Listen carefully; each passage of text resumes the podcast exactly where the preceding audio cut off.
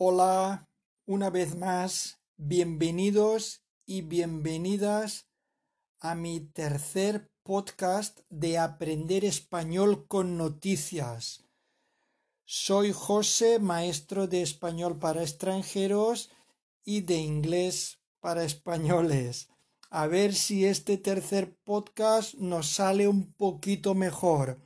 Vamos a empezar con la frase del día. Ahí va la frase. Si tienes más proyectos que recuerdos, significa que todavía te mantienes joven. ¡Qué gran frase! Siempre debemos procurar mantenernos jóvenes. Vayamos a por los titulares que resumen esta última semana de octubre. Ahí va el primer titular. Presupuestos. Dos puntos. Impuestazo del gobierno en plena crisis. Repetimos titular. Presupuestos. Dos puntos. Impuestazo del gobierno en plena crisis. Está claro que el gobierno eh, está pensando en aumentar los impuestos para el año que viene. Tenemos aquí como sinónimos de impuestazo, pues como un tasazo o un tributazo. Este tipo de aumentativos, la verdad es que no son tan corrientes. Esto se, se hace con intención para eh, causar más impresión en el titular Después, eh, siguiendo con el mismo titular, impuestazo del gobierno en plena crisis, como quieren decir, en una crisis total. Sigue el titular con el siguiente párrafo. El Ejecutivo sube el IRPF a las rentas altas y los tributos de sociedades y patrimonio. El Ejecutivo se refiere al Gobierno, lógicamente sube o eleva o aumenta el impuesto de renta sobre las personas físicas, el famoso IRPF que pagamos casi todos los trabajadores, a las rentas altas, a las rentas, a los ingresos, a las ganancias altas, a los que ganen más de una cantidad elevada, pues le subirá eh, este tributo a los tributos de sociedades y patrimonio. Sigue otro párrafo relacionado con el mismo titular. Calviño pierde. Dos puntos. El presidente cede ante las condiciones impuestas por iglesias. Repetimos esta frase. Calviño pierde. Dos puntos. Calviño se refiere a la ministra de Hacienda o de Economía, no recuerdo bien ahora Calviño, Nadia Calviño creo que se llama. Después de los dos puntos viene el presidente cede o transige o afloja ante las condiciones impuestas por Iglesias, que es el vicepresidente Pablo Iglesias. ¿De acuerdo? Y siguiendo con la misma noticia, otra, otra frase, otro párrafo. Las cuentas confían su suerte a los fondos de la UE y a la mayor recaudación. Repetimos, las cuentas confían su suerte a los fondos, al dinero, al capital de la UE, de la Unión Europea, y a la mayor recaudación o a un mayor ingreso. Entonces estamos pendientes, eh, España está pendiente de, esos fondos, de ese dinero que nos va a conceder la Unión Europea para poder remontar esta crisis. Aquí va otra noticia. Sánchez presume de mayoría para imponer su estado de alarma. Repito el titular. Sánchez presume de mayoría para imponer su estado de alarma. Pedro Sánchez, el presidente del gobierno, presume, alardea, farda, se jacta de esa mayoría parlamentaria que tiene para imponer, para implantar, para aplicar su estado de alarma. Y relacionado con, la misma con el mismo titular, las comunidades controlarán el toque de queda el 9N, como queriendo decir que las comunidades autónomas se harán cargo, dirigirán el toque de queda el 9 de noviembre. Como sabemos, el tema de los contagios por el COVID-19 está como un poco fuera de control, por no decir muy descontrolado, y los gobiernos de los distintos estados o los distintos países eh, han decidido eh, restringir los movimientos de la población. Entonces, por ejemplo, en España hay como un estado de alarma. Ese estado de alarma es que el gobierno dispone de eh, ciertas medidas para poder mm, controlar a los ciudadanos, si hace falta restringiendo su movilidad como por ejemplo eh, por las noches. Sabéis que aquí en España eh, se ha hecho como una especie de toque de queda, como un estado excepcional a partir de cierta hora de la noche, dependiendo de las comunidades autónomas. En algunos sitios es a partir de las 10, en otros sitios a partir de las 11 y aquí en la comunidad valenciana a partir de las 12. Desde las 12 hasta las 6 de la mañana eh, no se puede salir de casa sin justificar esa salida o ese movimiento. Quieren intentar ver si así controlan un poco mejor la pandemia. Otro titular conectado con el mismo tema, España en estado de alarma y con toque de queda. España en estado de alarma y con toque de queda. Dicho así, suena bastante aterrador, pero eh, la mayoría de las autoridades creen que es mejor cogerlo a tiempo para evitar que se bloqueen sobre todo eh, las camas de los hospitales o las unidades UCI. Aquí tenemos otro titular.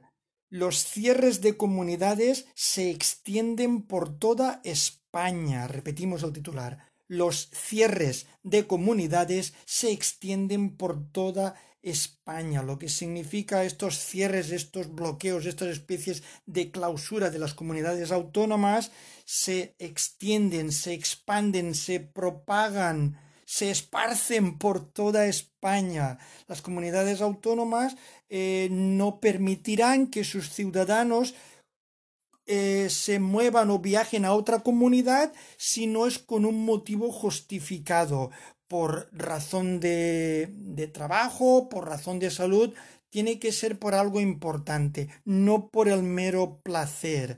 Y dentro de la misma noticia tenemos eh, el, siguiente párrafo. La mayoría ya ha acordado aplicar confinamientos perimetrales frente al virus. Repito, la mayoría se refiere a la mayoría de comunidades autónomas españolas ya ha acordado, ya han negociado, han pactado aplicar confinamientos como aislamientos, encerramientos perimetrales. Perimetrales, sabéis que el perímetro eh, eh, el perímetro es la como si dijésemos la frontera de la parte de afuera de las ciudades. No sé cómo explicarlo, es el contorno, es la periferia. Perimetrar una ciudad es como eh, ponerle una barrera, aunque sea metafórica, es controlar de alguna forma por medio de, del ejército, de las autoridades, que la gente solamente se mueva por cuestiones realmente importantes. Vuelvo a leer eh, este párrafo relacionado con esta noticia y pasamos a otra. La mayoría de las comunidades autónomas ya ha acordado, ya ha pactado aplicar eh, confinamientos perimetrales frente al virus. Pasamos a otro titular varias comunidades se suman a la medida. Varias comunidades se suman a la medida, lo que quiere decir que esta medida de perimetrar o de especie de toque de queda para controlar el movimiento de ciudadanos entre comunidades que sea el mínimo, eh, quiere decir que varias comunidades se unen, se adhieren, se suman a la medida, a esta medida. Dentro del mismo titular eh, sigue este subtitular. Ayuso plantea una nueva batalla política para aislar Madrid solo el puente. Solo el puente se refiere al puente de todos los santos. Todos los santos, a pesar de que cae el día 1, domingo, hay comunidades autónomas, entre ellas Madrid, que lo han pasado al lunes. Entonces hay como una especie de puente. Viernes, bueno, los viernes termina mucha gente al mediodía, tienen sábado, domingo y lunes. Cuando hay varios días festivos juntos, en España se le llama puente. Repito este subtitular, Ayuso se refiere a Isabel Ayuso, la presidenta de la Comunidad de Madrid, plantea, propone, proyecta una nueva batalla política para aislar, para confinar, para incomunicar la capital Madrid solo el puente. En otros sitios em, incomunican o aíslan la comunidad durante un periodo seguido de tiempo, llámese 15 días, 20 días, un mes. Madrid quiere hacerlo por días. Van a confinar solamente estos tres días o cuatro de puente y después seguramente relajarán ese confinamiento y en función de cómo em, evolucione la pandemia o los contagios irán confinando según los días. Otro titular. El gobierno planea una inversión récord para sortear la crisis. Este titular parece que sea un poco más optimista que los anteriores. Lo repito, el gobierno planea una inversión récord para sortear la crisis. Planea, proyecta una inversión, una inyección de capital. Récord quiere decir grande o nunca vista antes. Para sortear la crisis, sortear aquí en este contexto quiere decir una especie de esquivar, eludir, torear.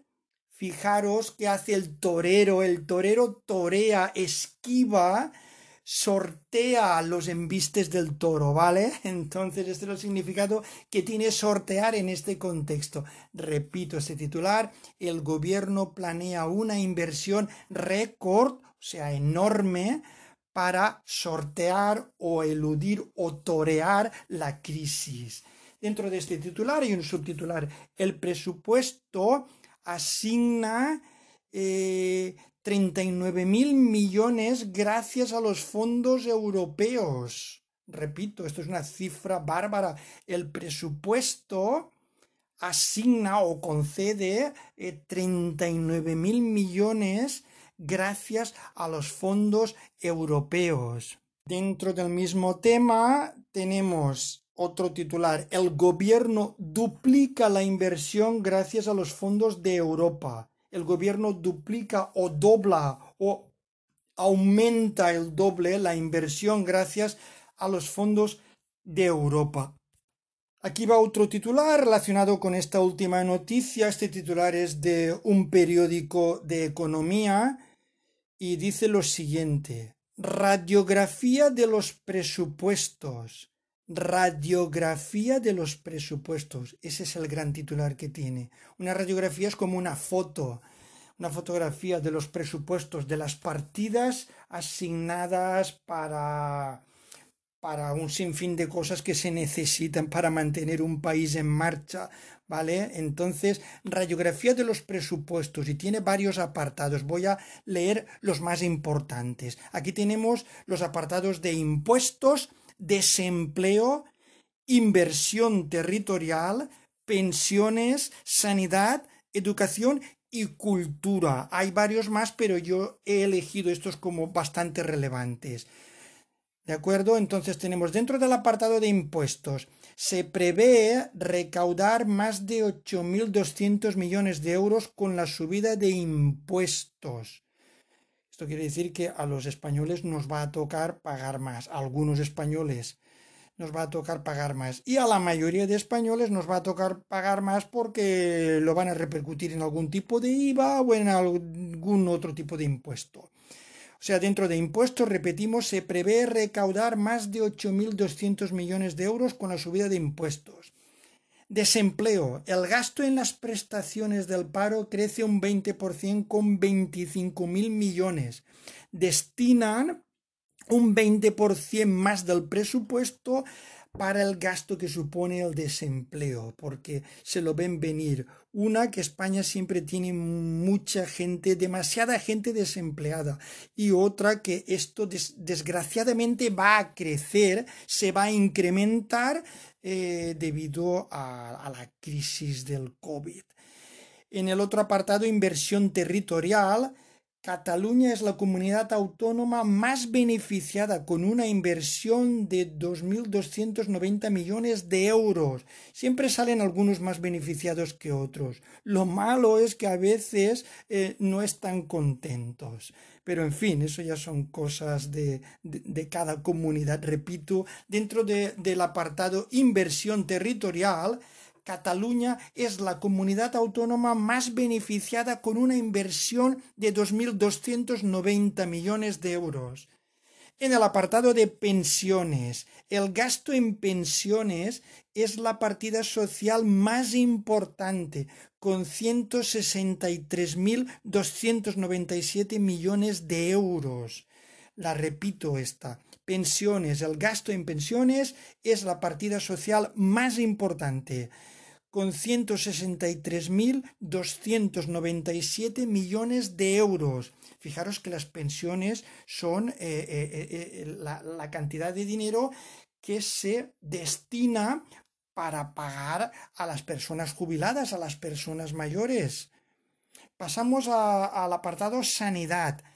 Y dentro del apartado sanidad se han presupuestado más de cuatro mil millones de euros. Aquí sí que hace falta el dinero. No quiero decir que en los otros sitios tampoco haga falta. Hace falta en todos los sitios, pero sanidad es uno de los sitios donde realmente hace falta. Sobre todo en esta crisis sanitaria. Más de cuatro mil millones de euros se han presupuestado para sanidad. Hospitales, médicos, medicinas, todo esto. En el apartado educación, para educación hay unos 2.242 millones de euros. Esto también es muy importante, creo que se ha incrementado con respecto al presupuesto del año pasado, pero el titular no lo dice.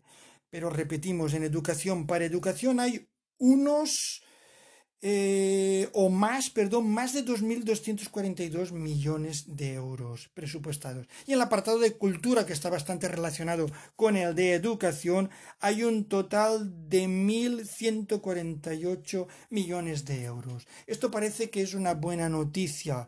Eh, se trata de saber qué pretenden o qué quieren hacer con nuestro dinero, con el dinero que perciben los españoles, los ciudadanos españoles, por parte de la, de la Comunidad Económica Europea.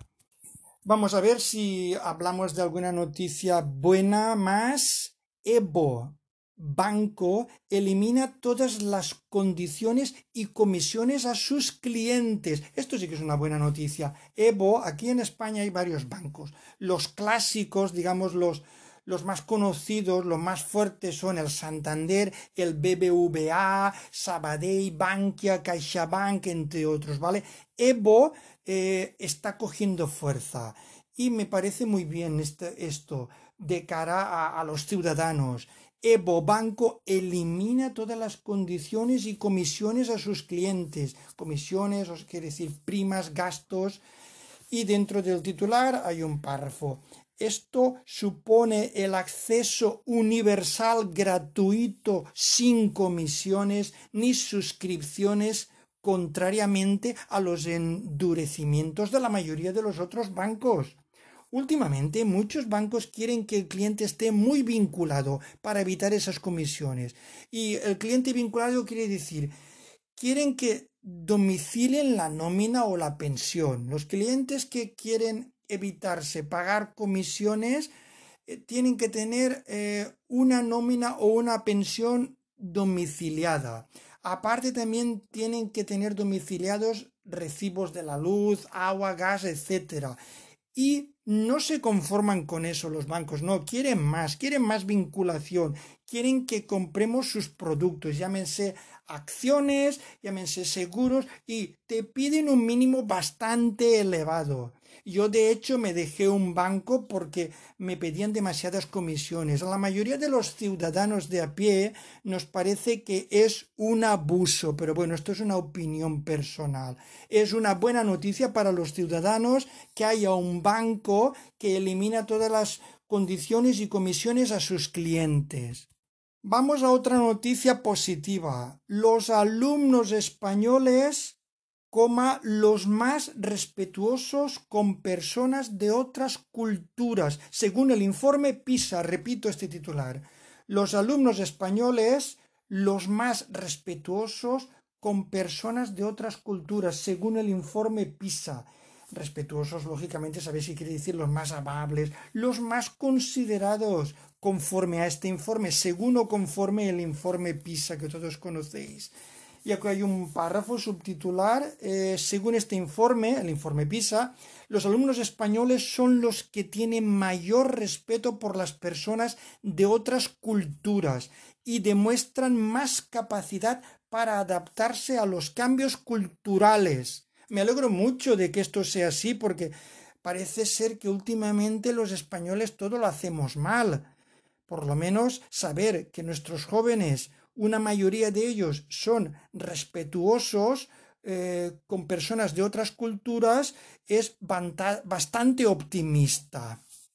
Bueno, compañeros y compañeras, y hasta aquí las noticias de hoy, vísperas de Halloween. Y ya que estamos en vísperas de Halloween, me he permitido sustituir el chiste por una frase para que penséis, una frase que eh, relacionada con el tema, el tema de la muerte no es un tema demasiado eh, positivo que digamos, pero está ahí. Entonces esta frase creo que eh, da cierta esperanza. Sabed que aquí en España el Halloween es importado de, de, los países anglosajones. Aquí lo que realmente celebramos es el día 1 de noviembre, el día de todos los santos. Aquí va, aquí, aquí va esta frase que espero que os guste. El mañana es lo más importante en la vida. Entra muy limpio en nosotros a la medianoche. Es perfecto cuando llega y se pone en nuestras manos y espera que hayamos aprendido algo del ayer. Os la repito. El mañana es lo más importante en la vida. Entra muy limpio en nosotros a la medianoche. Es perfecto cuando llega y se pone en nuestras manos y espera que hayamos aprendido algo del ayer. Espero que todos hayamos aprendido algo del ayer y del anteayer, porque es lo único positivo que nos podemos llevar incluso de las situaciones difíciles y duras, aprender para mejorar eh, nuestra situación y para intentar superarlas mejor. Muchas gracias por escucharme. Hasta la semana que viene. Gracias a todos y a todas.